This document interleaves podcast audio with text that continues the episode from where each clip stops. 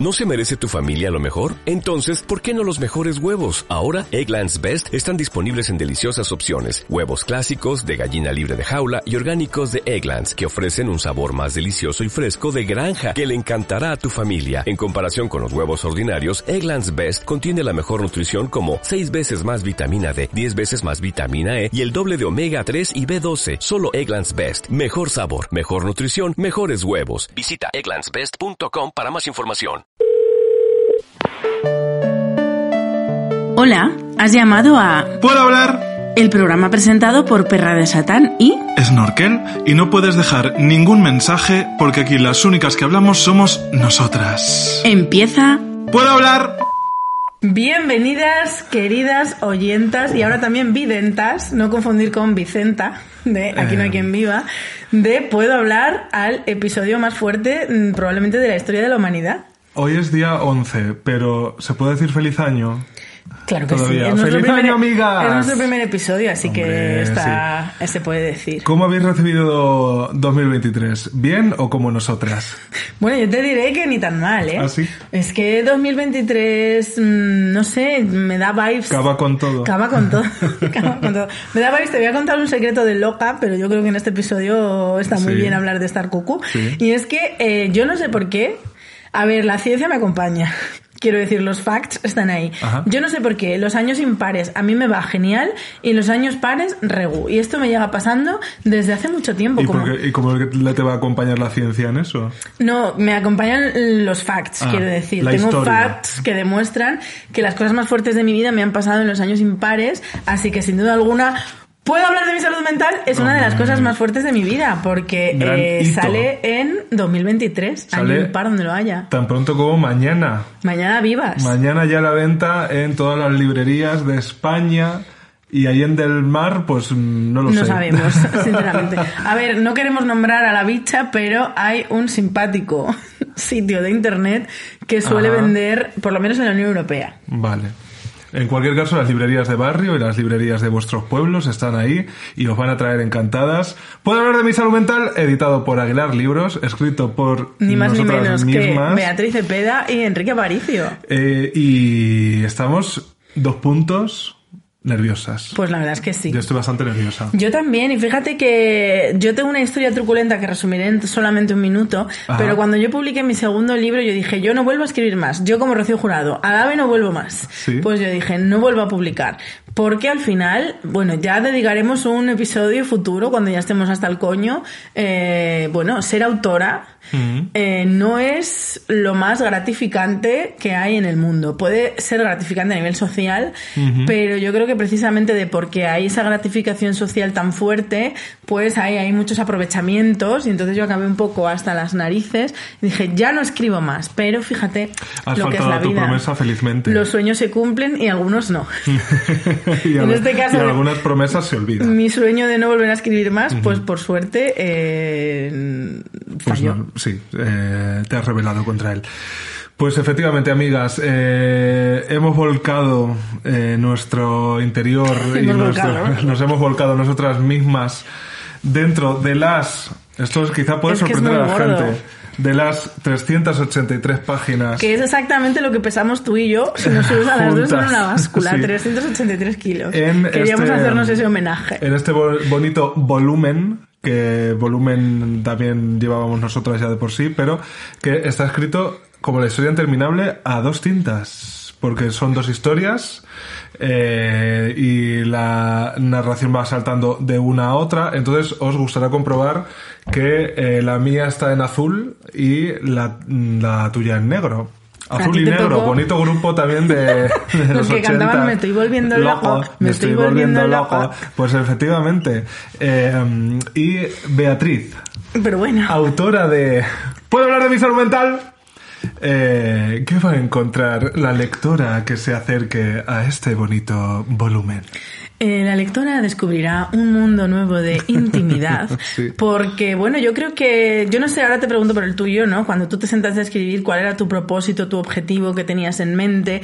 Porque es muy fácil eh, decir. Voy a escribir la historia de mi vida, pero incluso cuando es- escribes la historia de tu vida, que te la sabes, Sí. eh, tienes que tener un objetivo y un propósito y una a dónde llegar. No contestes que estoy respondiendo yo. Él yo. Enrique gesticula. Eh, entonces, eh, yo tuve dos unidades de propósitos. Lo he conseguido, es que eso nunca se sabe. Lo tiene que descubrir la audiencia de Gran Hermano. Eh, yo tenía dos propósitos. El primer propósito era explicar lo que es de verdad vivir con ansiedad y con un trastorno de la alimentación. Porque creo que hay... eh, no iba a decir un estigma, bueno, sí, a lo mejor también es un estigma, pero bueno, digamos que hay una manera, mm, un prejuicio, un tópico, un no sé qué, de qué es, de cómo se presentan las personas con ansiedad y cómo se presentan eh, las personas con un trastorno de alimentación. Hay una imagen colectiva sobre, sobre esos trastornos y no se corresponde con la realidad. Y eso hace que pasen dos cosas. La primera, que muchas personas que están padeciendo ese mismo trastorno no sean capaces de reconocerse, porque cuando hay una persona con ansiedad en una serie, en una película o demás, pues suele ser esa persona que tiene un tique en el ojo, que le sale un sarpullido de los Sí. nervios, que bla, bla, bla, o cuando hay una persona con un trastorno de la alimentación, es la que, por ejemplo, va a vomitar después de comer. Eh, entonces, por un lado, mucha gente, como no se siente identificada con esa imagen popular, mm, no, no le saltan las alarmas. Y segundo, cuando tú le dices a una persona, oye, pues yo convivo con un trastorno de la alimentación, esa persona te empieza a tratar como si eh, fueras una persona sin ningún tipo de autocontrol que cada vez que se excusa o cada vez que se va un momento al baño o cada vez que no sé qué, la está liando muy gorda. Y eso evidentemente no beneficia a, a las personas que lo padecemos. Ese era el propósito número uno. Y el propósito número dos, yo me lo tomé como un privilegio. Y es tener tiempo para reflexionar, porque yo creo que nunca me había parado a reflexionar sobre lo que supuso para mí realmente hacer terapia. Es decir, cuando tú vives tu vida, simplemente la vives, echas tu pa'lante y dices, bueno, pues ahora me toca ir a terapia, ahora me toca ser Miss Mundo y ahora me toca Ser Miss Venezuela. ser Miss Venezuela. Y ya está, y tú tiras pa'lante y no no suele haber esos momentos de reflexión de pero qué supuso este momento en mi vida y qué consecuencias hubo y dónde estoy, dónde hubiera estado. Entonces, tener ese, mm, ese, pues eso, ese momento de reflexión de voy a pensar realmente en, ahora que ya han pasado años desde, desde que dejé de ir a terapia, eh, a dónde me ha llevado y qué ha pasado y qué, y cómo ha, cómo, ¿Cómo se ha coloca marcado eso tu existencia? efectivamente. Y ahora ya tú. Pues mira, yo creo que explica muy bien el objetivo del libro. En realidad, eh, si, si esto fuera la Biblia, empezaría por el Génesis, ¿no? Entonces yo, yo- yo voy a empezar también por la Génesis. En un este principio todo era oscuridad. Efectivamente, pues un poco así, ¿eh? Sí, sí, sí. De hecho, eh, cuando yo hablo ya de mi depresión eh, contante y sonante, el capítulo se llama Oscuridad. Eh, cuando nosotros, mm, hombre, nosotros teníamos un poco en la cabeza transformar, puedo hablar, eh, en un libro de alguna manera. No sabíamos muy bien tampoco cuál era la, la manera idónea, pero sí que nos rondaba esa idea y de hecho mm, teníamos pues eso, algunas propuestas así que comentábamos entre nosotras y demás.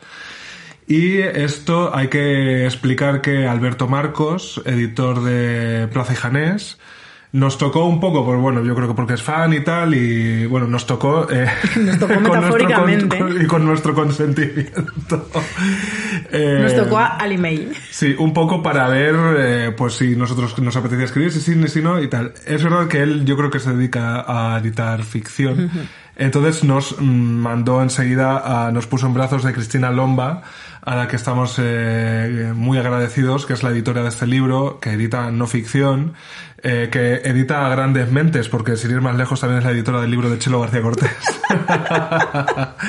y eh, con ella sí que acabamos de dar forma a lo que ha acabado siendo este libro, pero que es verdad que, pues hombre, sabíamos que la salud mental era un poco nuestro buque insignia y que nos apetecía explorar otros Es que tú formatos. fíjate, nosotros quisimos, cuando nos sentamos a decir que iba a ser Puedo Hablar, queríamos que fuera un podcast de chascarrillos y al final hemos acabado llorando. Efectivamente. ¿Cuánto de hacemos un chiste en este podcast? Efectivamente. Y eh, bueno, la salud mental, evidentemente, sabíamos que era lo, la- probablemente lo más importante que teníamos que contar en este momento, ¿no?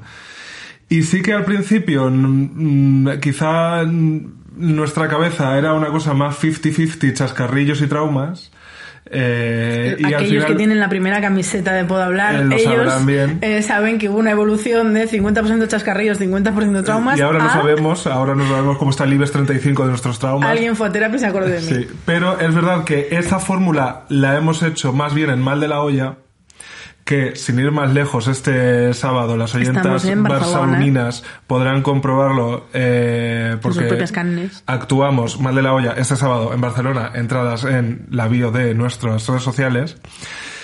Y para el libro empezamos un poco como tanteando más la idea, pues eso, de que fuera una cosa más distendida, un acercamiento un poco más, pues bueno, mm, más ligero a, a lo que significa pedir ayuda y efectivamente ir a terapia.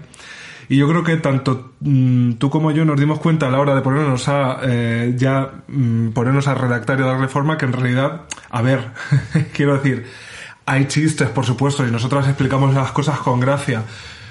Eh, pero Hay referencias a Mónica Naranjo, eh, hay referencias por a Van supuesto, Gogh. a Lina Morgan, a lo- que haga falta. Pero es verdad que, claro, este libro en realidad, ¿qué es? ¿No? Este libro teníamos muy claro desde el principio que es el libro que quizá haga que las personas que no se atreven a ir a terapia y creen que lo necesitan, pues se animen, ¿no? Después de leerlo. Ese es el objetivo eh, primordial del libro, es ese, es el libro que tienes que leer si crees que necesitas ir a terapia psicológica y no te atreves, ¿no? Primero porque te vas a... no, o sea, no es un libro de psicología. No, no, es, para un, nada. no es un libro escrito por un psicólogo. Ni un libro de autoayuda porque nosotras no te vamos a convencer de nada, Eso cariño. es. Nos- es un libro, en todo caso, yo creo que es divulgativo de dos personas que han pasado por amplios procesos de terapia psicológica y que, sobre todo, lo que te explican es su experiencia, ¿no? En ese sentido, eh, claro, decías contar la historia de nuestra vida. Claro, es que contar la, his- la historia de nuestra terapia necesariamente pasa por contar la historia de nuestra vida. Porque yo te puedo explicar, pues mira, es que yo, yo, yo me sentía culpable por haber nacido, ¿no? Y yo si te lo explico así de entrada, pues me dirás, vale, pues estás cucú, efectivamente, pero... mm, cómo se llega a eso, ¿no? Entonces, pues efectivamente me tengo que remontar hasta casi La mi nacimiento, pues sí, hasta casi mi nacimiento, ¿no? Para que todo aquello, cuando yo llegue a eso, yo te explique que en un momento dado, por ciertas circunstancias o delante de ciertos factores, yo sentía eso, para que lo entiendas. Entonces, tampoco es que sean esto estrictamente unas memorias. No, lo son. Yo lo llamo una biografía emocional. Algo así, sí. Pues me he mira, no- inventado no- este término y me ha bien, gustado ¿eh? me gusta, mucho. me gusta. Sí, sí, es que soy una chica muy lista. No sé cómo te has dado cuenta a Pues, eh, todo el mundo puede comprobarlo por 19,90 a partir de mañana. Podéis ir de pioneras por la vida diciendo, no, me estoy leyendo una biografía emocional. Sí. La cosa es que, eh, efectivamente, o sea, Me yo acabo de dar cuenta si de que he dejado aquí el móvil si y nos- queda fatal en plano, lo escondo. si nos hubiéramos puesto a escribir nuestras memorias, no hubiera salido esto. Esto es la relación de los hechos de nuestra vida mm, pasados por el filtro de la terapia que luego hicimos. O sea que en realidad contamos las cosas necesarias o pertinentes para que luego se entienda cómo fue nuestro proceso terapéutico. Lo que pasa es que el material, el barro de, nuestro, de nuestra terapia, por supuesto, es nuestra vida y es nuestras experiencias, nuestra concepción del mundo y de nosotros mismos. Entonces, claro, eh, ahora que ya pues nos han llegado estos ejemplares, ¿no? Que mandan los autores y tal, y ya lo estamos un poco repartiendo en nuestros entornos, yo ahora sí me doy cuenta de en realidad lo que hemos hecho. Sí, pues yo te lo me prometo, cuenta. porque es, claro, nosotras tan alegremente en nuestra vieja Olivetti, clac, clac, clac, clac, clac, nos hemos puesto a redactar Eh, esto. Tenemos un portátil. Eh, y Dos portátiles, lo hemos mandado, lo hemos corregido, tal, tal, con nuestra editora, gracias de nuevo Cristina, porque eh, sus comentarios siempre pertinentes y tal, le hemos dado La forma verdad es que esta. sí, ¿eh? nos ha tocado una editora muy... Hombre, sí, sí, y que, y que evidentemente Es que es tan importante, mira, a lo mejor esto es importante hablar porque mucha gente no sabrá qué es una editora. Ya. Y a lo mejor es importante dedicar unos minutillos a Sí. explicar que una editora, pues básicamente es como una terapeuta de los libros, una terapeuta de los escritores. Tú llegas allí y le sacas así tu mierda de y ella pues te ayuda a que le des forma. Mi a cuando te cuando te pierdes, te encamina Sí. Mm. un poco, cuando se te va la pinza, pues muy amablemente te lo dice. No, y sobre todo es la primera lectora de, de este libro. Entonces, entonces eh, le va te, le va diciendo, pues hombre, esto creo que a lo mejor tienes que desarrollar, desarrollarlo más, o esto quizá ya lo has contado. O incluso, este chiste no se entiende. Efectivamente, entonces... Eh, Mira, cariño. Sí, es verdad que mucho, o sea, que han pasado a la historia como grandes genios de la literatura y, el- y estoy convencido de que muchas obras están esculpidas por editores, no te voy a decir más que de- por los autores, por supuesto que no, pero que la, ahí la- por lo- ghostwriters. eh, también. Un saludo para Ana Rosa. Sí, eh, tengo por ahí el sabor ayer, creo.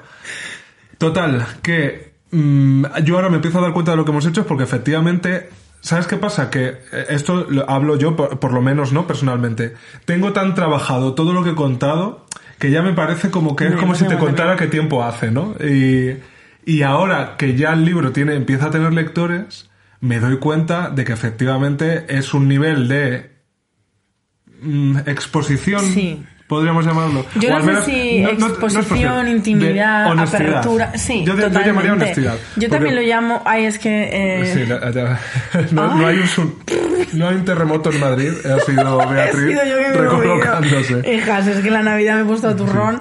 Que efectivamente Para mí para, es mí lo más importante es que yo he hablado con verdad, a pesar de mi propia, vamos a llamarlo así en términos marketingianos, mi propia imagen personal.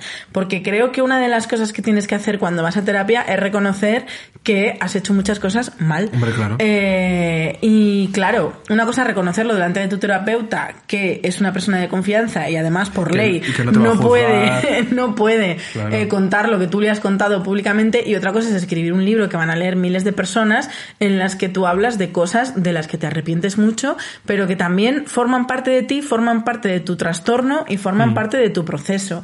Entonces yo eso lo tuve muy claro que a pesar de Mm, Pues mm, yo es que creo que no hay una palabra que defina mejor que imagen personal o imagen pública o imagen lo que sea. Mm. Sí. Eh, hay, eh, es para mí en, en- en aspectos de salud mental es más importante la honestidad. La honestidad. Porque no vivimos en una sociedad que esté acostumbrada a lidiar con mm, con maldades cotidianas. O sea, vivimos en una sociedad que está acostumbrada a lidiar con que a Tamara Falco le pongan los cuernos, con que un político robe, con que no sé qué. Pero cuando tienes un trastorno de un trastorno de cualquier tipo, realmente pierdes un poco el foco y haces cosas. eh, que o bien no eras consciente o simplemente hacías lo que podías, era pura supervivencia. Y, y yo con eso sí que estuve comprometida desde el primer día, de, oye, vamos a ser honestos y si hemos tenido estos pensamientos de mierda, pues los hemos tenido, y si hemos tenido ideaciones suicidas, pues las hemos tenido, y si ha habido un momento en que hemos creído que nuestros padres eran los culpables de todo, lo hemos pensado, y por suerte, gracias a hacer terapia, hemos comprendido las cosas y las hemos colocado en otro sitio, y sobre todo también para mí, por ejemplo, hacer terapia supuso aprender lo que era la responsabilidad. O sea, ser responsable de lo que, pues eso, de lo que tú has hecho a los demás, de lo que tú has provocado y De lo que tú te has hecho a ti misma. sí. Entonces, para eso es súper importante la honestidad, con lo cual entiendo que, que esos lectores mm, primeros que estamos teniendo, pues se asombren de que, yo que sé, que nos abramos vivas, que nos abramos en carnes. Sí, yo es que creo que incluso la gente que haya escuchado los eh, casi 150 episodios de Puedo Hablar eh, no sabe, sabe una- un pequeño porcentaje de las cosas que, que contamos. Es más, yo creo que ni siquiera nuestro entorno, ni nuestro, nuestra familia, nuestros, nuestras amigas. Mi padre cogió saben- el libro cuando se lo regalé, lo abrió, empezó a leerse y de repente me dice, ¿y por qué cuentas cosas que, son, que no son verdad? Y digo, ¿cómo qué? Yo pensando, mi padre eh, se estará refiriendo a cosas que yo no les he contado a ellos. Claro. Me dice, aquí pone que estudiaste en Málaga. mi padre saltándose la introducción. No os saltéis la introducción, amigas, hay que leerla. O al menos que os quede claro. Azul, servidora. Negro. Negro, yo. Papá, yo soy la, la que va en negro. Sí. Eh, pues eso, que ahora me doy cuenta de en realidad el salto que, que produce no escribir, sino publicar. ¿Sabes? Porque yo escribir he escrito Claro mucho. que es tu primera publicación. Claro, publicación así mía con mi nombre re- en, en, la, en la portadilia, eh, satinada viva, es la primera vez. Entonces, bueno, es que cuando estamos grabando esto y cuando lo estáis oyendo, si lo escucháis el día que sale el miércoles, no estoy publicada todavía. Entonces estoy, Bueno. estoy un poco en toriles. A ver si el miércoles se va a acabar el mundo. Hija. Pues me vendría fatal, la verdad. Hemos pasado del Génesis al Apocalipsis. Sí, tal cual, sí. Eh, pues todavía está por ver, ¿no? Está por ver cómo me aquello me. Pero es verdad que eh, sí me, sí ahora soy consciente mucho más, mucho más que no me había planteado siquiera cuando yo estaba redactando, corrigiendo, tal, galeradas, no sé cuántos, de que esto lo va a leer la gente, ¿sabes? Que parece una cosa como dicotómica, pero efectivamente mm, yo no tenía muy en mente, ¿sabes? Que lo que estaba escribiendo en realidad eh, alguien mm, tranquilamente en su casa lo va a abrir, ¿sabes? Lo va... Entonces, de eso estoy empezando a ser consciente eh, ahora. De todas formas, por, por eh, terminar con el tema de, de la honestidad, no hubiera tenido sentido no, que no fuera así. Quiero decir, para... mm, mm, Al final, cuando uno detecta en su, a su alrededor una persona que claramente es víctima de ese estigma social que hay respecto a los trastornos mentales y que sabe que necesita ir a terapia pero no se atreve, eh, no te sirve a leccionar, no te sirve mm, agarrarle de las solapas y te sirve, en mi experiencia, contarle tu caso. O sea, mm, ser honesto, ser sincero y decir, mira, esto que te pasa a ti, de verdad, no te tiene por qué ocurrir el resto de tu vida. Esto que estás sintiendo, esto no eres tú.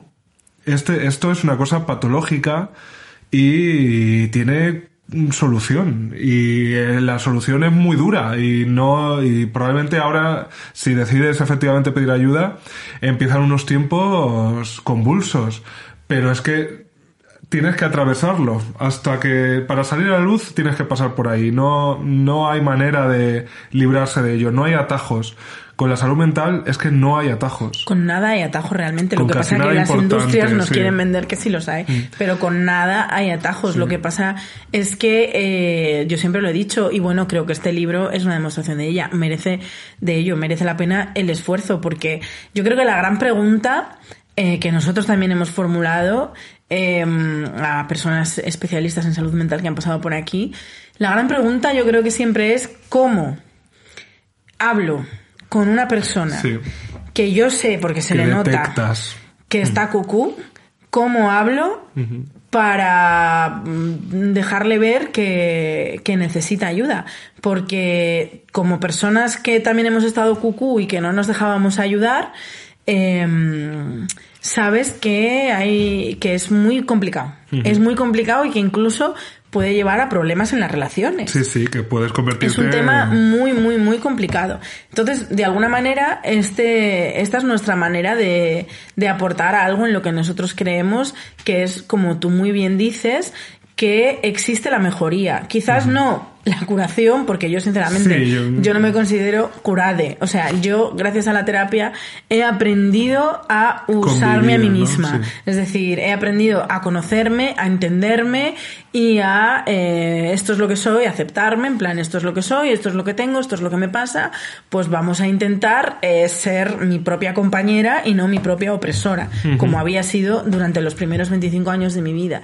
Entonces el cambio es ese, el cambio es que de repente tú te conviertes en aliada de tu, en mi caso, trastorno de ansiedad generalizada y trastorno de la alimentación. Pero eh, la diferencia es simplemente radical. No sé si tú eso lo has vivido también igual, cómo eras antes, porque yo antes de terapia, bueno, y tú a mí tampoco nos conocíamos antes de No. ir a terapia, Menos nos hemos mal. conocido después. bueno. Bueno, pero nos conocimos una tarde. Sí, pero yo ahí sí fue antes de ir a terapia. Fui, Claro, pero tuviste un vistazo, tuviste un vistazo. esa- y tú, pues si me conocías de las redes sociales, lo mismo. O sea, yo hasta que fui Sí, claro. a, la, a terapia por primera vez ya era conocidilla en redes sociales y demás. Pero no es lo mismo. O sea, la gente que me conoce, que me ha conocido antes y después, es que me lo ha dicho mucha gente, incluida, por ejemplo, mi madre. El cambio tan enorme eres que otra es. persona, vamos. Y, y, y no hay, o sea, no es magia, no es ir al cámbiame, a que te toque así, era Carlota Corredera, que te toque Sí. Carlota con la varita y salgas por la puerta y Cristina eh, Rodríguez. Rodríguez diga, ¡ay! Pelayo también se quite las, se raje las vestiduras. O sea, no hay varitas mágicas, igual que no las las hay, pues mira, ya que estamos a principios de año, conviene decir, no existen las dietas milagros, no existen eh, los polvos mágicos que te hacen tener músculos en solo tres sesiones de gimnasio, no existen los cambios radicales. Eh, existe eh, la motivación, el trabajo, la constancia, el- la comprensión, los objetivos. Y eso todo pues tarda mucho, tanto como que si yo pisé una consulta del psicólogo por primera vez en el año 2014, eh, haya escrito un libro sobre ello en el año 2023. Es decir, son muchos años, han tenido que pasar muchos años. Sí, yo diría que también lo que existe es eh, un cierto compromiso con una misma. Sabes que yo es lo que no tenía antes.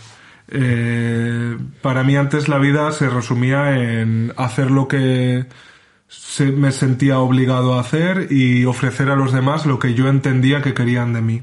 Ya está. Me- Me parecía que no tenía potestad para complicarle la vida a la gente y que quién era yo como para exponer mis problemas a quien fuera, ni a mi familia, ni a mis amigos, ni a mí, nada.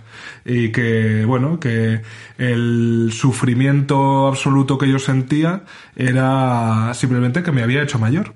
¿no? Que eso era la vida adulta y que en todo caso eso era mi personalidad, ¿no? Entonces yo decías, tú no me considero curada. Evidentemente yo creo que eh, con estas cosas vamos a convivir toda la vida. Yo ahora me veo, evidentemente, hago una evaluación y digo, pues hombre, creo que de la depresión que yo, en la que yo estaba sumergido, creo que no queda mucho. Creo que puedo tener ciertos rasgos a veces, o hay habitaciones que yo sé que están ahí, ¿no? Y que paso por delante y las tengo bien cerradas, pero sé que están ahí. Pero eso me parece que, a ver, si no es la curación, es desde luego la, el, casi el mejor de los escenarios Sí, sí. posibles, ¿no? El- Total, totalmente.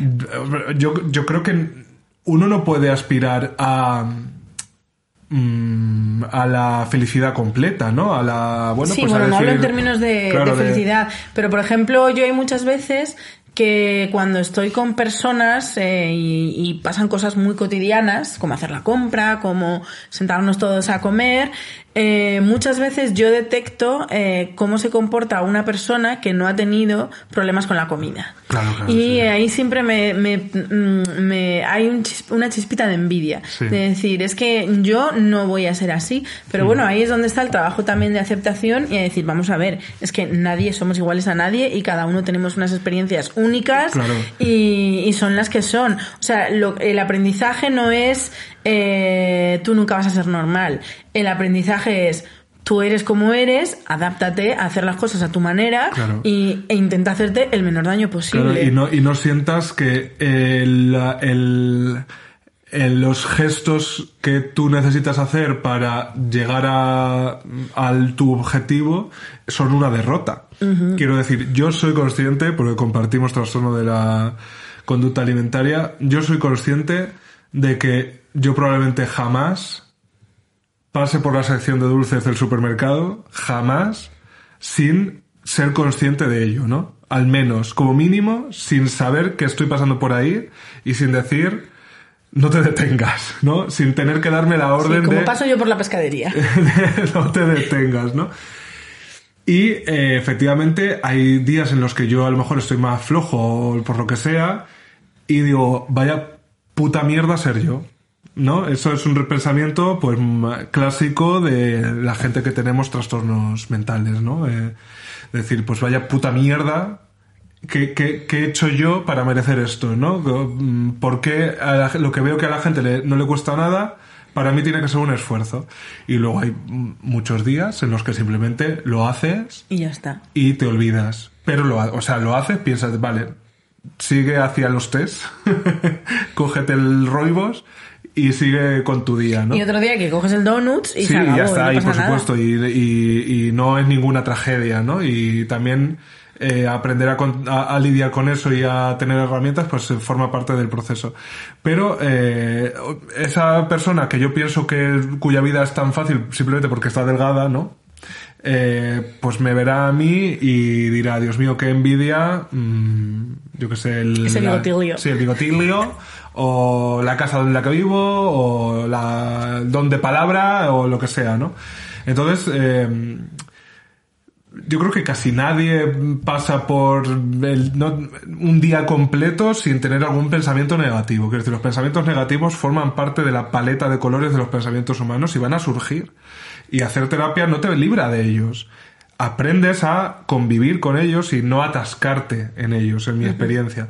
Pero no, no, no es, esto no es un, una barre magi, ¿sabes? La terapia no es la barre magi de martes y 13 que acaba con... Que si no estáis entendiendo esta referencia, de verdad, parad el episodio ahora YouTube, mismo. buscad Barre Magic. Barre Magic, o sea, mejor sketch del mundo. Y, eh, o sea, que no, no hace tabula rasa y ya simplemente ya solo queda lo bueno. Absolutamente no es eso la terapia, ¿no? Hemos escrito un libro para explicar lo que es realmente pasar por la terapia, porque mucha gente también tiene la sensación de que hacer terapia, que eso también me pasaba a mí, ¿eh?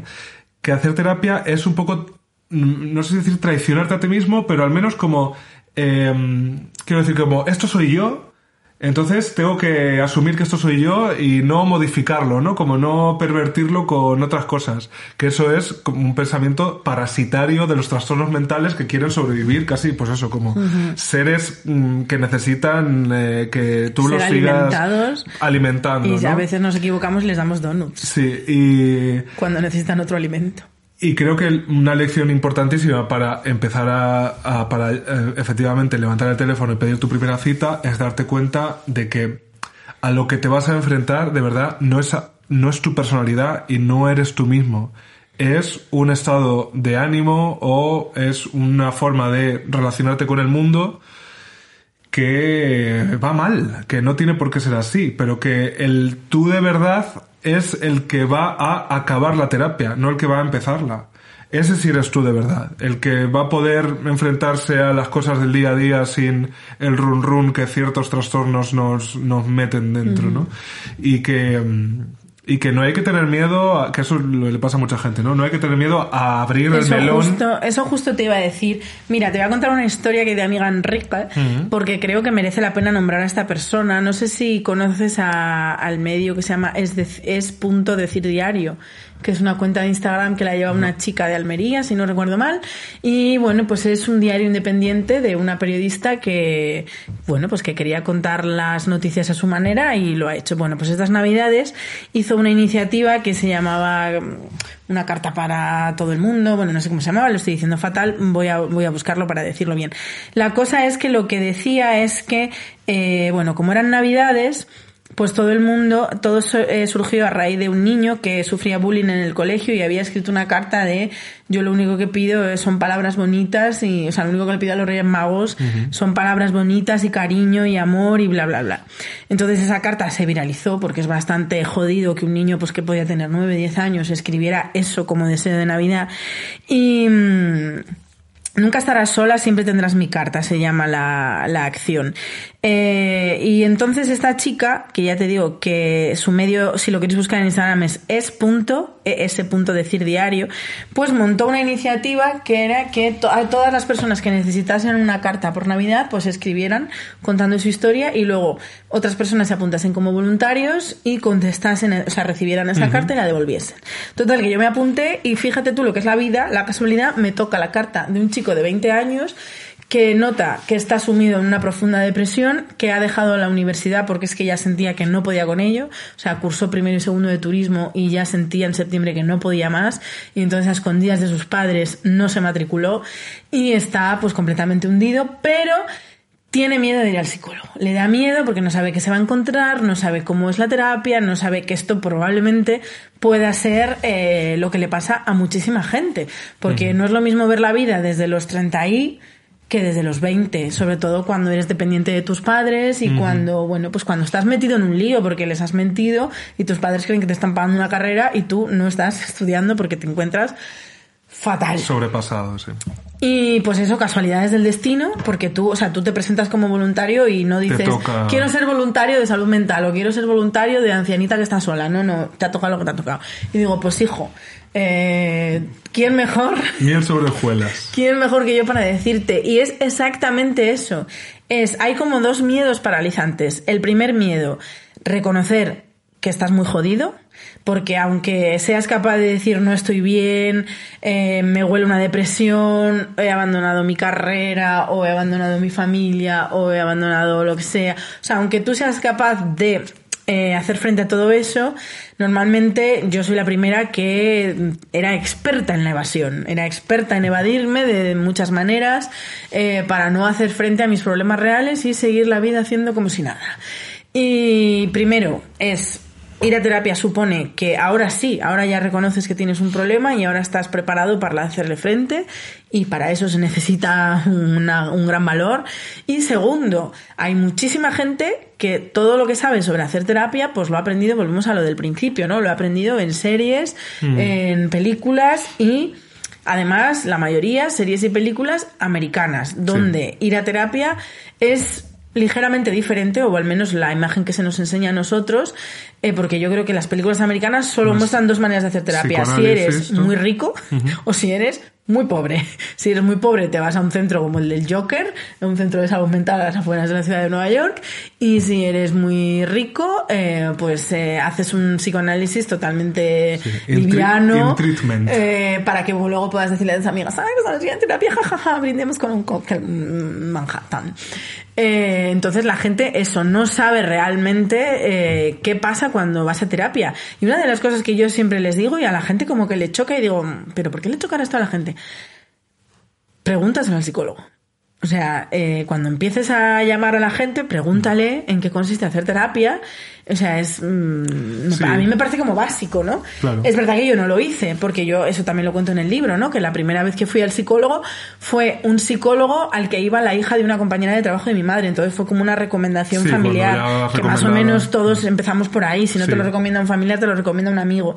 Eh, pero si resulta que no tienes ni familiares ni amigos, o que no quieres contarle a tus familiares, a tus amigos que vas a ir al psicólogo, eh, te tienes que buscar tú las castañas. Pues cariño, pregúntalo con toda la naturalidad del mundo mundo, igual que si fueras a contratar un viaje a Viajes Halcón para irte al Caribe, preguntarías ¿a qué hora sale el avión? ¿A qué hora sale el avión? ¿Cómo es el hotel en el que me voy a alojar? Incluye buffet libre, es súper importante. Si no, me quedo en causa. no, prefiero quedarme en Madrid.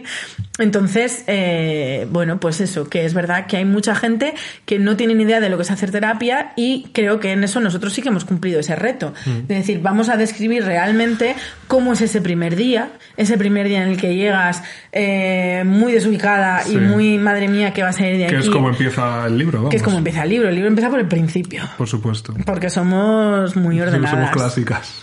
Entonces yo creo que en ese aspecto toda la gente que tenga dudas, pues creo que le va a servir también de gran ayuda. Claro, lo que pasa es que yo creo que aquí lo que les estamos diciendo a la gente es que pregunten al psicólogo para quitarse esa duda y yo creo que el paso es llamar. Sí. Sabes que el paso es llamar, escribir un mail, lo que sea que hay... Pero que si te frena ese miedo de cómo va a ser la terapia, no te preocupes porque en el momento que des el paso al llamar, estás en todo tu derecho y creo que incluso es, lógico que una de las preguntas... Y si te da miedo llamar, cariño, escribe un mail, que los psicólogos también tienen mail.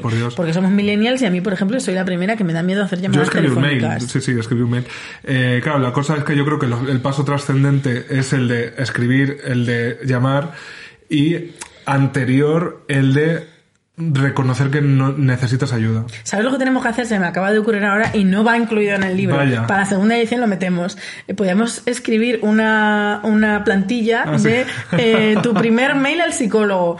En plan, y lo dejamos con huecos, en plan, y tú rellenas, aquí, aquí, claro, ya está. Como cuando te suscribías, ¿no? Lo, recortas y lo Tenemos que hacer esa plantilla totalmente. No, que yo creo que el paso trascendental, por supuesto, es el de reconocer no tanto que tienes un problema, que yo creo que la gente es consciente de eso, sino de que no puedes tú solo con ese problema, porque también nos estamos un poco desembarazando de eso, pero todavía persiste mucho la idea de que los problemas tienes que resolvérselos tú solos o no, o no están bien resueltos o no no lo puedes tú, que no es puedes tan absurdo como imagínate que se te estropea el coche y mm. lo único aceptable sería que tú solo supieras cambiar un motor.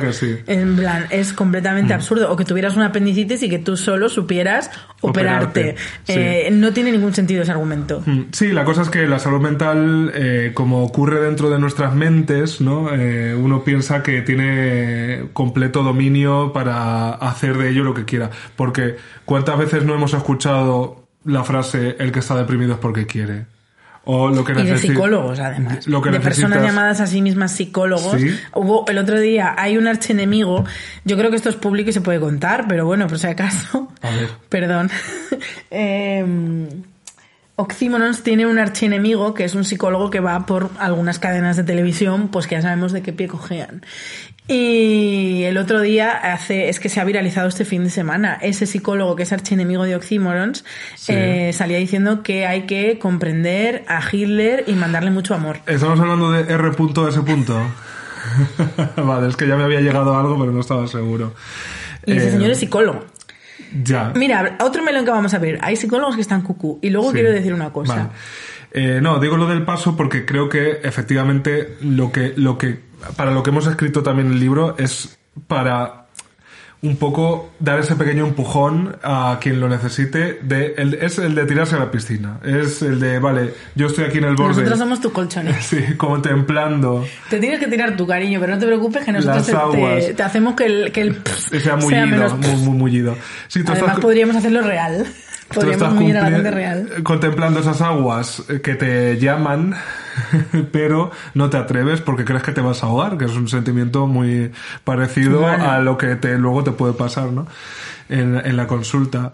Y, y claro, es que, eh, o sea, yo empe- empezamos el relato explicando un poco eso, ¿no? Ese momento en el que tú dices, pues mira, es que no, o sea, yo no puedo más, o sea, o es que o me tiro por la ventana o, o llamo al psicólogo, ¿no? Y, y lo que yo espero es que este libro pueda funcionar para eso, porque eh, no hay, de verdad que no hay que esperar a que se abran las aguas, no hay que esperar a que una voz celestial te diga que Ni tal. siquiera hay que esperar a tocar A fondo. tocar fondo. O sea, que también hay mucha gente que dice, sí, pero no estoy tan mal. Es que no tienes ni siquiera por qué estar regular. Mira, no, no puedes, puede que no estés tan mal, pero es que lo que puedes es estar bien. Entonces, ¿qué necesidad hay de seguir atascado en, en una existencia que sabes que no te vale? ¿No? Es que aunque sea por, por el egoísmo de decir, pues es que quiero que la vida sea más parecida a lo que yo mm, espero de ella, ¿no?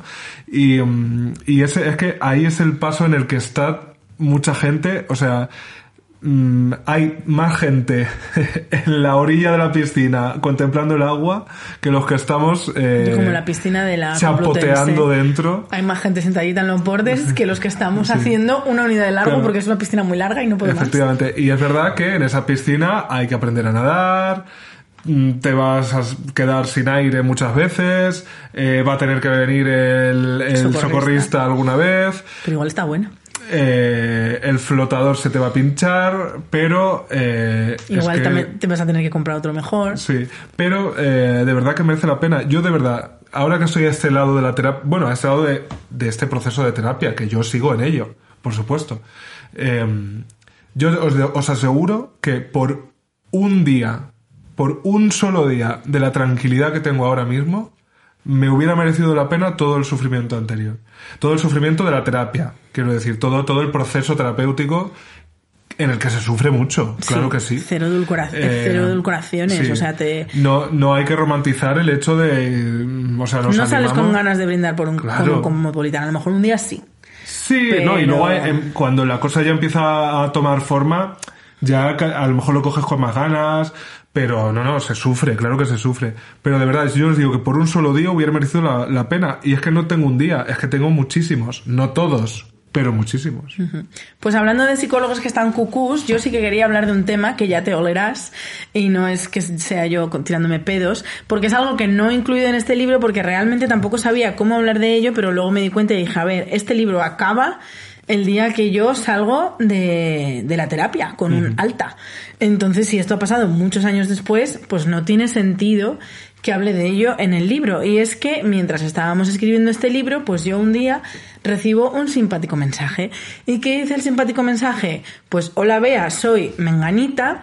Menganita es una persona que sí sale en este libro, porque era eh, la psicóloga que estaba en prácticas en el centro donde yo hice terapia por primera vez. O sea, yo en este libro hablo de dos terapeutas diferentes. En el primero trabajé tres años en Salamanca, luego creo que estuve como dos años sin, y luego hubo una recaída y como yo ya vivía en Madrid, pues preferí buscarme a otra psicóloga de Madrid. Entonces, eh, este psicólogo del que hablo muchísimo, de este primer centro de Salamanca, eh, formaba parte de un centro que había varias personas trabajando y también había eh, psicólogas en prácticas. Y eh, recibo un mensaje de esta psicóloga millones de años después, pues preguntándome, oye, ¿qué tal todo? Y te voy a contar una cosa, y es que hoy se está celebrando el juicio contra este psicólogo eh, porque nos hemos juntado varias compañeras que hemos pasado eh, por allí como estudiantes de psicología de prácticas, todas mujeres, todas jóvenes, puesto que son, son en prácticas, o sea, no sé si las prácticas de psicología se hacen en último de carrera o en el máster, pero bueno, jóvenes. Y eh, bueno, pues este señor ha tenido comportamientos abusivos con nosotras y entonces hoy justo eh, es el juicio y te lo quería contar. Y de repente, pues claro, eh, yo, mi cabeza hizo como... O sea, eh, mi cabeza hizo como nivel, estuve como tres semanas bloqueada sin poder escribir este libro, porque claro, yo en este libro hablo de lo muchísimo que me ayudó mi primer psicólogo, porque ese, ese, con ese psicólogo, con esa terapia que yo hice con él, que fueron tres años, ese sí fue para mí el antes y el después. No digo que la segunda no fuera la rehostia, porque vamos, es la super rehostia. De hecho, eh, es la que recomiendo a todo el mundo cuando me escriben. Eh, sino que con esa persona, quizás por ser el primero, eh, fue con el que yo realmente experimenté, por El así decirlo, mi gran cambio. sí. Y que de repente esa persona de la que yo estoy hablando en el libro y refiriéndome a él como la persona que me ayudó tanto y con la que aprendí tanto y con la que trabajé también, de repente es una persona que hoy, y ese hoy pues es, no sé si fue en marzo o abril de este año, eh, va a un juicio porque varias mujeres se han unido para pues denunciarle. Y entonces yo, de verdad, o sea, lo primero, bloqueo, no puedo seguir con este libro porque no tiene sentido, porque si esa persona que me ha ayudado a mí eh, le ha jodido la vida a otras, ¿cómo puede ser? O sea, eh, mi cabeza es que estalló por completo y a día de hoy, que han pasado muchos meses, todavía no soy capaz de hablar con ello ni, ni siquiera de dónde colocarlo. Pero lo que sí tengo claro, volviendo un poco al propósito de este libro, es que hay que ser honesta y hay que decir las cosas con verdad. Yo no sé todavía cómo encajar en mi vida y en mi cabeza y en mi experiencia esto que ha pasado. Eh, lo que sí sé es que lo tengo que contar. Porque eh, estas cosas pasan y estas cosas ocurren. Los psicólogos también pueden estar cucús, los psicólogos también pueden ser malos profesionales y los psicólogos también pueden ser eh, pues unos hijos de puta y, y hacer cosas como esta. Entonces, como mínimo, yo lo quiero contar. En el libro no lo he incluido porque es verdad que sí que quise, sí que hablé con la editora en el sentido de, no sé si escribir una nota al final, no sé qué, pero es verdad que si esto va de un proceso de terapia que empieza y que termina y esto ha pasado eh, Sí, seis años de después o no sé qué, pues luego al final no, venía, no tenía mucho sentido, pero eh, sí lo digo. O sea, los psicólogos ante todo son humanos y hacen cosas que hacen los humanos, como eh, ser divertidísimos, ser inteligentísimos o ser unos hijos de puta, ser unos machistas o ser unos malos profesionales. Entonces también hay que estar preparada ante esto y recordar que hay herramientas. Es decir, que si tú de repente empiezas con un psicólogo y empiezas a sentir cosas raras, eh, a lo mejor es muy fácil decir, ay, pero es que como la que está cucu soy yo, esto Sí. será lo normal. No, cariño. No sé a dónde hay que acudir cuando un, bueno, sí sé, al colegio de abog- al, colegio de psicólogos, Psicólogos, perdón. claro. Eh, y supongo que ellos te asesorarán y te ayudarán, sobre todo, muy importante también. Cuando empieces una terapia con un psicólogo estás en todo tu derecho y si no lo debería hacer él antes de buscar su número de colegiado y que luego también hay mucha gente que te engaña porque va de psicólogo y es coach y no tenemos nada en contra de los coaches sino en contra de la gente que engaña. Entonces, para tener todo sobre la mesa y tener toda la protección que necesites con el número de colegiado de tu psicólogo, pues las cosas son mucho más fáciles. Sí, que a ver, que este, este caso es más extremo, pero que eh, es totalmente normal y lógico también considerar que tu psicólogo pues hay algo en lo que no te está sabiendo ayudar, hay algo con lo que se está equivocando, hay algo con lo que tú no estás de acuerdo y que tú también tienes completa potestad para eso mm, verbalizarlo eh, o bueno por lo menos encajarlo en tu proceso terapéutico y, ya está que no el, tu- el profesional mm, al que tú acudas tampoco tiene que ser el idóneo para ti para empezar eh, yo llevo dos, tú llevas dos. Eh, aquí yo solo hablo del primero porque es el, es el que cuento esta, este proceso, ¿no? Pero mm, yo casi todo el mundo que conozco que, que va a terapia o que ha ido a terapia, mm, muchos no, no, no se han conformado, por así decirlo, con el primero, porque puede pasar, ¿no? Yo ahora mismo con el que estoy es especialista en trastornos de la alimentación, porque por lo que sea, eh, Juan, del que yo hablo aquí y al que estaré siempre agradecido, eh, pues creo que a lo mejor no tenía tanta, tanto control, tanta especialización, tantos conocimientos para esto, y a lo mejor en eso, pues, no, no lo tocamos tanto, que ya tocamos muchas otras cosas, y este pues he acudido a un especialista para tratar eso en concreto, ¿no? Y de hecho, yo hay un capítulo en el que hablo de algo que yo hice con Juan que me parece que él mm, pues no estuvo acertado con cierto consejo, ¿no? Y creo que, vamos, mm, no, eso no tira por tierra todo el trabajo eh, que a mí me salvó la vida literalmente. O sea, simplemente hay un detalle ahí que yo considero que pudimos haberlo hecho de otra manera. Yo a lo mejor tampoco se lo dije de una manera demasiado explícita y como que lo dejamos pasar. Y luego me he dado cuenta de que eso, pues, como que me lo podía haber ahorrado, ¿no? Pues ya está, o sea que, y, y eso no, no, no, ya, pues cosas que pasan en la terapia. La terapia no es tampoco un cuento de hadas. No todo va a ir como uno espera ni como uno. Es que la terapia es un servicio. Sí. Y como todo servicio en un mundo como este, eh, o sea, y piensa en tu terapeuta, o sea, no deshumaniza, bueno, no deshumanízalo, sino des, desdivinízalo. No Desacralízalo. desacralízalo como desacralizarías, yo que sé, al supermercado de tu barrio. Cuando tú de repente llegas a un barrio nuevo y tienes tres supermercados a mano, lo normal es que al principio primero vayas a uno, luego a otro, luego a otro, compares precios, veas cuál tiene más calidad, si te compensa pagar la calidad-precio, si prefieres el que está más cerca porque no sé qué. Es decir, todas esas cosas, todas esas preguntas y todas esas cosas que consideramos normal cuando eh, utilizamos cualquier otro servicio, eh, son completamente lógicas y normales cuando utilizas a un psicólogo. O sea, eh, te vas a comprar un pantalón y resulta que la cadera, o sea, de culo te queda que flipas, pero la cintura te sobra un poquito. ¿Qué haces? ¿Te conformas porque es que el pantalón es así? Claro, es que es así el pantalón. O le metes de cintura para que te quede perfecto. Lo normal es meterla de cintura para que te quede perfecto. Entonces, si harías eso con un pantalón, pues con un psicólogo igual. Si crees que el de tu depresión te está ajustando que no veas y estás contentísima, pero luego hay otro aspecto de tu vida en el que no estáis coordinando, no pasa nada. Y también es muy normal eh, preguntarle al psicólogo, o sea, si tú escribes a un psicólogo, dices, mira, este es mi problema, esto es lo que me pasa, me gustaría empezar a trabajar contigo. Y ese psicólogo, incluso también es normal que te responda y te diga, mira, es que este no es mi área de especialización, no te puedo tratar yo. Es lógico también que tú le preguntes, ¿me podría recomendar a alguien? Porque el psicólogo va a saber mejor que tú Claro. Quién te podría ayudar. Entonces, todas esas cosas son bastante normales y precisamente por ello hemos incluido al final de nuestro libro una simpática guía, preguntas y respuestas sobre ir al psicólogo. Para ya más fácil nos lo podíamos poner. Sí, es la- las preguntas que más nos hacéis, pues eh, eh, todas recopiladas justo al, al final del libro para que sean fáciles de encontrar. Que, mm, quiero decir, disclaimer. Preguntas como, por ejemplo, o sea, es que real que desde que hicimos Puedo Hablar nos llegan muchos testimonios Sí, hombre, claro, y sí. nos llegan muchas preguntas de personas que a lo mejor somos el único recurso que tienen Sí.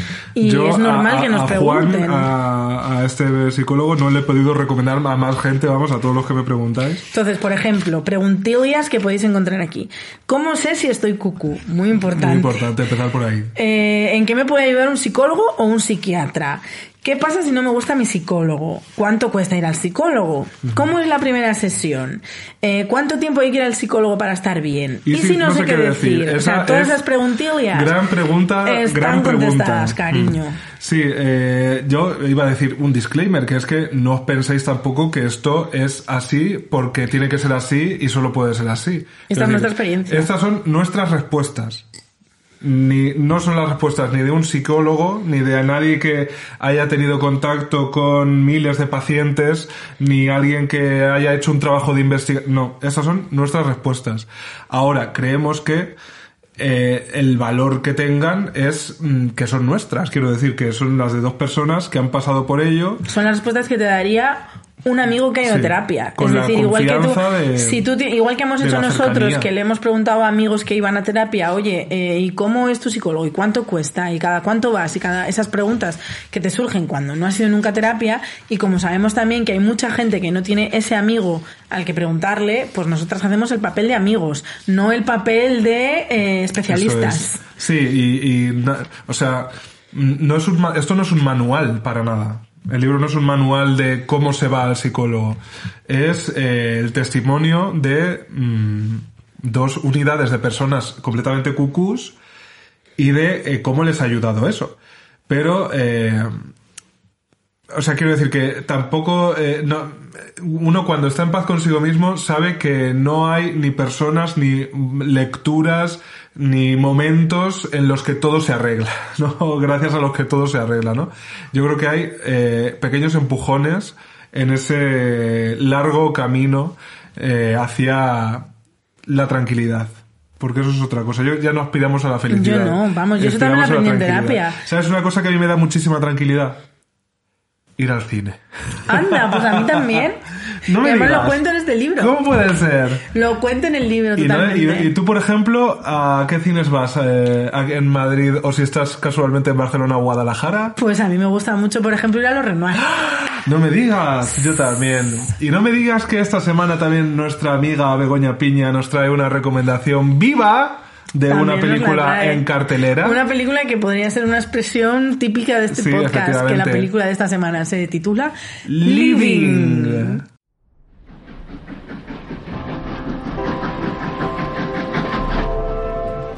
Hola. El actor Bill Nighy, ese señor maravilloso que unas veces es el perfecto británico y otras es un tipo alegre, medio granuja, un pillo, es el protagonista ahora de Living, una película que reúne un equipo especialísimo. Remake de Vivir y Kiru, la película de Akira Kurosawa, esta nueva versión se rodó sobre un guion escrito por el premio Nobel de Literatura Kazuo Ishiguro, que es un cinéfilo empedernido y un enamorado de aquel clásico del cineasta japonés. El director es el sudafricano Oliver Hermanus y en el reparto con Nighy están la joven actriz Amy Good, que es pura vitalidad, y el fantástico Tom Burke. Es la historia de Williams, un funcionario en el Londres de la posguerra, un hombre al que se le ha olvidado vivir y que de pronto recibe la noticia de que le queda poco de vida. En ese momento decide aprovechar lo que le queda, pero no sabe muy bien cómo. Y a partir de ahí eh, realiza un viaje que es muy emocionante, muy emotivo. Esta es una historia delicadamente triste, esperanzadora, llena de bondad y sobre todo con un maravilloso trabajo de Bill Nighy. Nos vemos en el cine. Living, vamos a estar viendo esta película y por supuesto Living va a estar la persona que se lleve la tarjetita de los cines Renoir con la que ir al cine más, más barato todo el año. Y incluye Y dos, dos invitaciones, que puedes gastar en la película que tú quieras. Sí. Cuando La que tú quieres. respondan en Twitter a la pregunta que va a hacer Beatriz. ¿Ah, sí? bueno, pues la pregunta es... Bueno, esto ten en cuenta que por ejemplo estamos presentando nuestro libro. ¿no? Eh, A lo mejor por ahí. mm, ay, madre, qué difícil. Por Eh, ejemplo, la adap- pro- adaptación. La mejor adaptación de la historia del cine. Pero la voy, a, la voy a decir Beatriz. Por ejemplo, Venga. esta pregunta que se me acaba de ocurrir. ¿Cuál es para ti la mejor adaptación?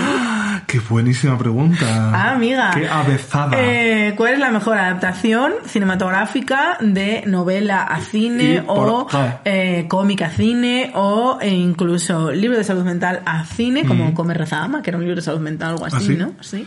Eh, pues, ¿cuál es tu adaptación favorita? Y ya sabéis que lo que más nos gusta a nosotros y por lo que premiamos realmente. ¿Por qué?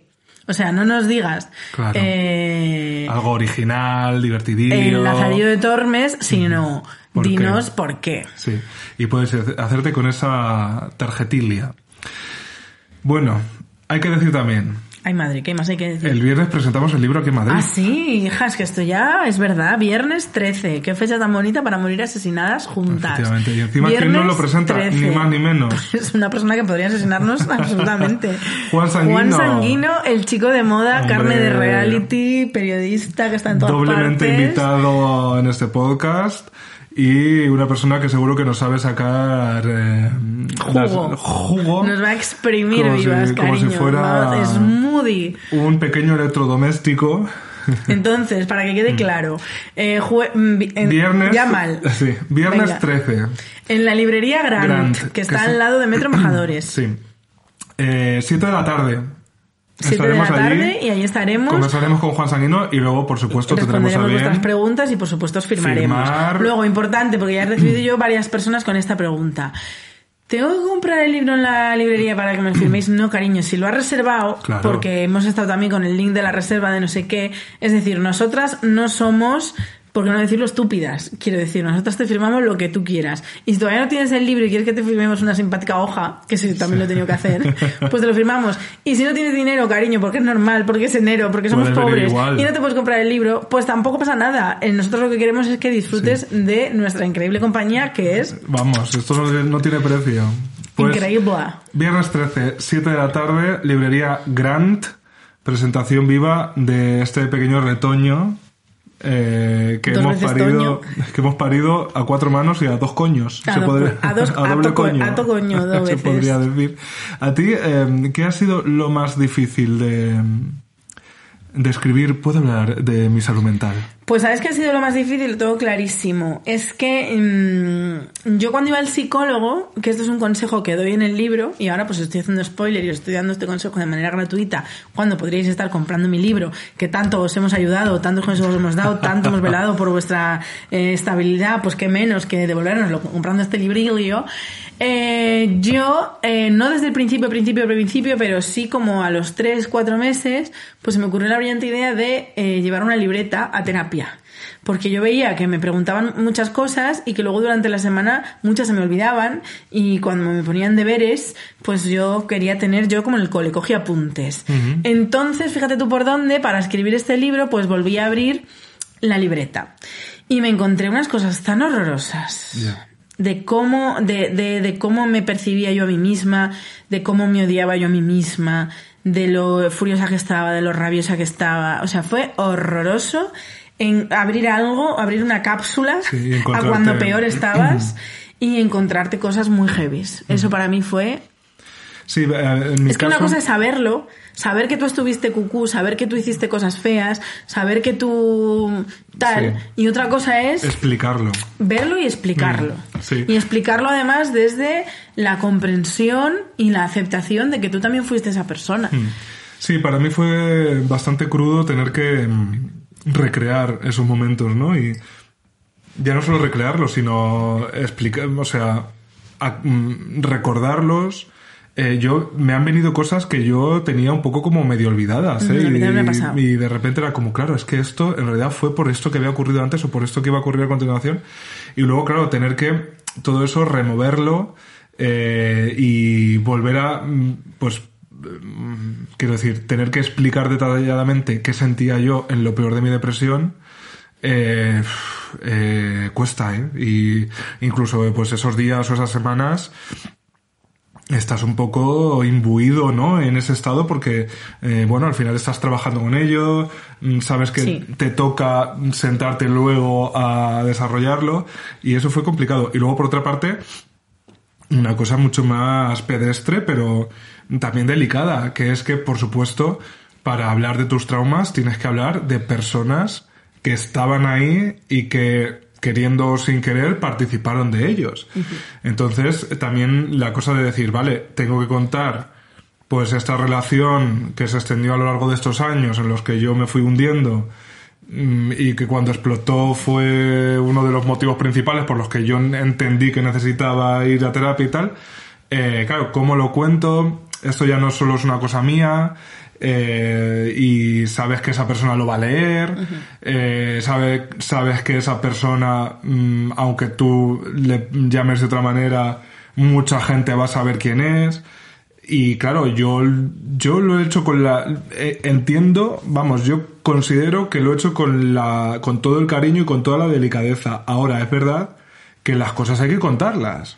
Y más en, en, en ese ejercicio de honestidad que decíamos al principio. Entonces, quiero decir, yo, yo cuento mi experiencia y mi experiencia es la que es. Y no creo que, o sea, no tiene ningún sentido que yo ahora venga, intente camuflarla cuando estoy poniendo un dispositivo entero para que la gente entienda por qué incluso alguien con una vida tan ordinaria como yo, que no tiene grandes traumas fundacionales de cosas terribles, violentas, mm, abusivas, no, no. Yo simplemente fui una persona que con una vida de lo más normal se hundió en la oscuridad más absoluta, ¿no? Entonces, eh, hay que explicar los detalles a veces y hay que, hay que ser honesto con, eh, bueno, con los mecanismos que te han llevado hasta ahí. Y claro, uno también cuando eso afecta a los demás, pues dices, bueno, mm, ¿cómo lo explico, no? ¿Cómo, qué, qué detalles doy? O cómo esto lo puedo, mm, ¿no? Eh, retratar de tal manera que sea verdad, pero también que, bueno, que seas consciente de que esto tampoco es un ajuste de cuentas. O sea, eh, nada, nada más contrario al espíritu del libro que un ajuste de cuentas. Quiero decir, nuestros traumas son los que son y participaron de ellos las personas que participaron, pero ya está. Quiero decir, ni lo negamos ni, lo, ni nos recreamos en ello. Ya está. Aún así, yo hay momentos en los que he pensado que mm, a lo mejor mm, exponer incluso me podía traer más problemas, ¿sabes? Que un poco pasar levemente No, y con... y, probablemente y con- te los traiga, ¿eh? O sea, yo por Mm. mi experiencia, eh, probablemente eh, pueda haber una de esas personas que de repente levante la voz y vuelva a tu vida, y creo que está en su derecho también, pero eh, volvemos a lo mismo. Eh, igual que esa persona tiene derecho a mm, levantar la voz, tú tienes todo el derecho del mundo a contar tu historia desde tu punto de vista, siempre y cuando dejes claro que es tu punto de vista y así lo viviste tú y así lo experimentaste tú. Y ahora cuando estabas contando esto, pues mira, eh, me estaba acordando también de que evidentemente yo también nombro a, a las personas que salen mal paradas no las nombro y a las que salen bien paradas sí las nombro. Es decir, cuando yo hablo de mi amiga Clara, pues pongo pues mi amiga Clara. Pero cuando yo hablo de mi exnovio maltratador, pues en ningún momento doy su nombre ni ningún tipo de pistas. Eh, y fíjate que ahora cuando estabas diciendo todo esto, eh, me acuerdo de una cosa, que es que eh, hay personas a las que nombro eh, por su influencia negativa en mi vida o porque algo de lo que hicieron tuvo una repercusión negativa para mí. Eh, y me siento como en paz contando eso, pero cuando empecé a hablar de mi exnovio me daba miedo, a- o sea, tú fíjate lo que es ser una mujer maltratada y cuánto te duran las consecuencias de un maltrato psicológico que no sé cuántos años ya, pero eh, 10 años después, Mm, hablar de él todavía me da miedo enfadarle. Ya. O sea, decir, contar mi verdad, arroba Rocío, eh, me da miedo enfadarle. Fíjate lo que es el maltrato psicológico. Pero, eh, que cuando tú quieras decir cosas que son verdad y que sabes que ocurrieron y que tuvieron unas consecuencias y que lo trataste en, en terapia, eh, todavía digas, ¿y si mejor me quedo callada para no enfadarle? O sea, tienes tanto miedo metido en Mm. el cuerpo a complacerle, a que no salte, a que no no sé qué, que 10 años después todavía tienes miedo a que se pueda enfadar. Hombre, es que eso en cierto grado yo creo que es instinto de supervivencia también, ¿no? O sea, es como eh, reducción del peligro, ¿no? A pesar de que si lo analizas es terrible y es injusto. Y, eh, pero sí, claro, hay pues ese tipo de cosas, quiero decir, hay detalles que, que uno tiene que contar para explicar su proceso terapéutico y que incluyen a otras personas. Entonces, eh, bueno, yo lo que espero es que la gente a la que nombro o a- la que me refiero sin nombrarla o con seudónimo, entiendan un poco el espíritu de por qué explico lo que explico y, y que sepan que, bueno, que no son los culpables de lo que estoy contando, porque no estoy echando la culpa, no estoy hablando de culpa. o sea, es que justo eso es muy importante dejarlo claro. En temas de trastornos eh, eh, de la salud mental, nunca hay culpables. Mm. Ni la persona tiene la culpa de haber desarrollado una depresión, ni el entorno, Ni el entorno de- tiene la culpa, o sea, es culpable eh, directamente en nuestro caso, quiero decir, porque habrá otros casos En los que sí, que, claro. que sí, pero ni siquiera yo, y espero haberlo transmitido así en el libro, ni siquiera yo culpo de mi trastorno de la alimentación que estalló. O sea, lo peor que he estado en mi vida fue justo después de cortar con esta persona, que, que, que, que me hundió psicológicamente.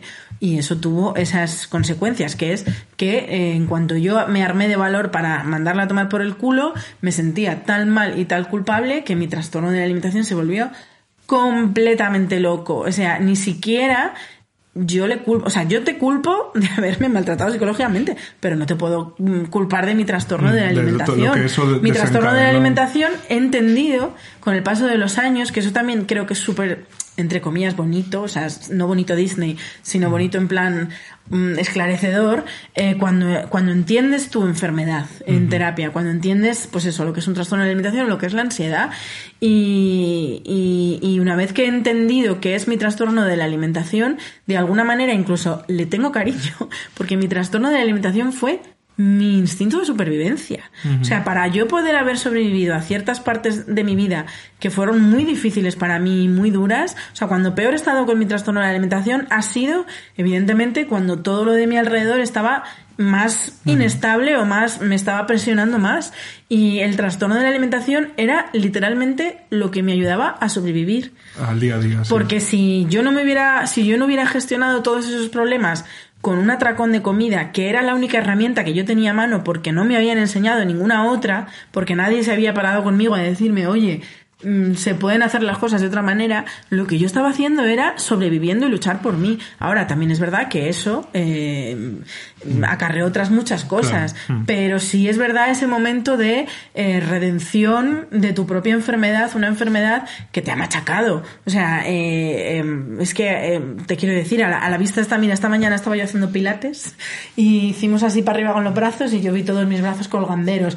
Te quiero decir, mi enfermedad me ha machacado física, psicológica y de todas las maneras posibles, pero aún así eh, hay ese momento de redención de, mira, pues sí, he pasado por esto, pero y es lo que te- lo que lo que sabía hacer, Estas hice son, lo que pude. estas son mis cicatrices. Sí, ¿no? totalmente. Es como al final ponerte en paz con eso, en vez de ocultarlas, es decir, pues mira, es que esto es las consecuencias de lo que he pasado, pero es que mm, que yo pueda contemplarlas y pueda mm, todavía, pues eh, no es realmente, es que no fue todo lo malo Como diría la canción, esta soy yo. Pues eso, no es todo lo terrible que pudo ser, ¿no? Y sí, a ver, eh, por, por ir acabando ya en un poco más en, En alto. en alto, Pero estamos eh, muy bien. Que sí, Estamos está mejor que nunca, vamos. Eh, también, o sea, atravesar de nuevo para contarlo todos esos momentos, lo que te da es la perspectiva luminosa de el- la orilla desde la que lo haces, ¿no?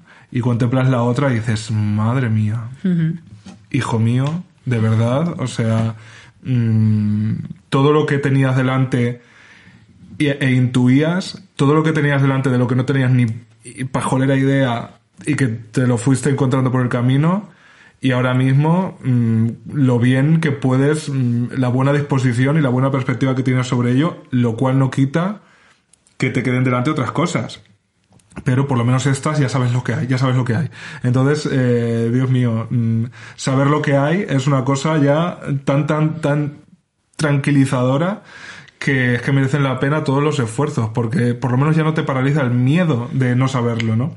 Y, la terapia es completamente eso, es por lo menos mm, conocer esas habitaciones que tú tienes a veces ce- cerradas a cal y canto y esas alfombras abultadas que dices mm, no me voy a tropezar no me- vamos no me mato ya de milagro con los tropezones porque no quiero levantar porque a ver si el coco es coco o no y, mm, y claro que da miedo. Es terrorífico abrir ese melón o esos melones. Es terrorífico. Si es que yo fui a mi primera sesión y lo explico ahí cagado de miedo, por supuesto. ¿Cómo, ¿Cómo no? ¿Cómo no? Primero no sabes lo que te vas a encontrar. Mm, Es que no tienes ni idea. Ya solo eso pondría en tensión a cualquiera. Pero si encima sabes que, pues muy probablemente vas a tener que explicar cosas que no le has contado a nadie porque no te atreves ni a contártelas a ti mismo, ¿cómo no vas a ir cagado? Pero de verdad que es que la vida no puede ser una sucesión de días en los que uno esté cagado de miedo. De verdad que no tiene por qué ser eso. Entonces, yo ya te digo, cariño, te encuentres lo que te encuentres, no es tan grande como el miedo, de verdad. Los traumas más terribles Y lo peor de todo es que cuando te los encuentres, no vas a estar sola, Hmm. porque vas a estar con tu terapeuta. Efectivamente, y vas a tener una, una guía. Entonces, te encuentres lo que te encuentres de verdad, que nada es tan paralizador, tan triste, tan oscuro, ni, ni tan absoluto como ese miedo. Entonces, mm, puedes hablar de tu salud mental, de verdad. Tú crees que no te atreves, tú crees que no te va a salir, crees que vas a hacer el ridículo, crees que, que no es tan grave, crees que... No, no, de verdad, habla de lo que te pasa. Eh, tómatelo como ese ejercicio. Imagínate que no, que incluso que luego no vas a tener deberes, digamos, ¿no? Tú imagínate que no tienes que hacer nada luego con ello, solo hablar, contarlo. Porque cuando lo cuentes te vas a dar cuenta de que ese peso se empieza a aliviar. Es que este, este mm, eh, podcast no se llama Puedo hablar solo porque nuestro amigo Juanma lo grita de manera muy graciosa y nos hace gracia, que también. Se llama Puedo hablar porque nosotros somos las primeras sorprendidas de empezar tímidamente mm, preguntando si podemos hablar y, de- y acabar con una exclamación gritando y, y de- con eufórica diciendo sí que podíamos. Sí que podíamos. Madre mía, si hemos podido. Las pesadísimas, hija, pesadísimas. Sí. Luego eso es verdad, una vez que le coges el gusto ya no paras. Efectivamente. Ya no sí. paras, cariño. Ya el psicólogo te tiene que decir, por favor, vete. Vete, a la tu hora. casa. Sí. Como nosotras, que también nos damos por aludidas y decimos, basta. Amigas, puedo hablar de mi salud mental ya a la venta mañana mismo, eh, jueves 12 de enero, si lo En estáis todas las escuchando. librerías de España. El viernes, Viernes 13, presentación Vivas en Madrid. con Juan Sanguino. Y sábado 14, Mal de la Olla, que es lo mismo, pero no es No es igual. igual, mal de la. Olla, todavía nos siguen preguntando, ¿pero qué es Mal de la Olla? Mal de la Olla es un monólogo. O sea, imagínate que vas a ver un monólogo de un humorista, solo que en vez de ser un humorista, pues somos dos, porque dos está aún unidades. más a gusto eh, En compañía. en compañía. Entonces es un show de comedia, es verdad que el tema también es la salud mental y nuestras movidas en la cabeza, pero eh, aunque es lo mismo, pues no es igual. Te vas a reír, cariño. Tú eso eh, tenlo claro. Te vas a reír. Lo que pasa es que, pues a lo mejor hay momentos para emocionarse, si, si procede Como o una película para... de Disney. Efectivamente. Entonces, este sábado 14 de enero en Barcelona. Sí estamos. Sí, por... Pero luego es que también en marzo, El 4 de marzo vamos a Sevilla. El, el 11 de marzo a Zaragoza, Zaragoza. por primerita vez. Luego el, El 17, de, marzo, aquí en Madrid. Y luego el 14 de abril repetimos, en Madrid. porque sabemos que os va a gustar tanto que vais a querer repetir. Y el 22 de abril, A primera Palma vegada también Mallorca. a Mallorca. Entonces, cariño, eh, somos pesadísimas y esto vamos a todas partes. ¿Qué Eh, menos? ¿Qué menos? Si allí donde vamos siempre nos dicen ha sido maravilloso, la mejor experiencia de mi vida, por favor, volver. Pues, Pues nosotras vamos. Todas las entradas de los sitios que hemos dicho están a la venta. Nada más fácil como meterse en nuestras redes Y si sociales. todavía tenéis más dinero, tenemos coffee. Efectivamente. Bueno, es verdad, ahora que lo Ay, dices. madre, ¿qué ha pasado? Hay una pequeña novedad. ¡Ay, madre! Que es que en Evox ahora podéis, a- en vez del coffee, que es como una y no más Santo Tomás, eh, o hay que volver a meterse y tal, os podéis, digamos, suscribir con una aportación mensual Anda. de, eh, bueno, puedes elegir la cantidad, pero la mínima es 1,49. Pero si mes. somos completamente sinceras, os decimos una cosa. Coffee se queda un total de cero euros de las donaciones que nos dais. Evox sí se queda. Eh, Coffee no se queda, pero PayPal, que va a través de PayPal, sí se queda. Claro, pero Coffee no. Claro. A Porque ver, lo de Evox también va a través, luego lo tienes sí, que sí, hacer. sí. O sea, a ver, no todo lo que dais es para nosotras, eso funciona así, por supuesto. Pero que como mucha gente nos decía, joder, pues si fuera una cosa que yo no me tengo que meter más, pues a lo mejor un eurillo 50 eh, al, al mes os daba. Pues entonces en Evox se puede hacer, cuando entráis, pone apoyar. Y ahí ¿Y tú? te apoyas. Te apoyas. amiga. Gracias por escucharnos, amigas, y eh, las que ya a partir de esta misma semana adquiráis, eh, regaléis y leáis eh, el libro, pues contadnos, ¿no? Eso. Dando Ya por curiosidad, o sea, todas las críticas, las críticas, mm, digamos, Incluso las negativas, constructivas, también son bienvenidas. Porque las buenas ya no lo sabemos. Sabemos que somos las personas más inteligentes de España y ¿Tú las crees? mejores escritoras ¿Tú de crees? lengua castellana. Sí. Pero lo que no sabemos es que a lo mejor somos repetitivas, es que a lo mejor somos cansinas. Hombre, es que eso a lo, lo- mejor... lo intuimos. Bueno, sí, es verdad, igual sí lo sabemos. Pero bueno, que todo comentario así hecho desde, oye, desde la educación y tal, pues claro que sí, bienvenida Pérez. Muy bien, hijas, pues nada más, ya estaría. Hasta aquí el parte meteorológico. Pasamos a deportes. Chao. Corta antes de que empiecen los deportes. O'Reilly Auto Parts puede ayudarte a encontrar un taller mecánico cerca de ti. Para más información, llama a tu tienda O'Reilly Auto Parts o visita oreillyauto.com. oh, oh, Parts.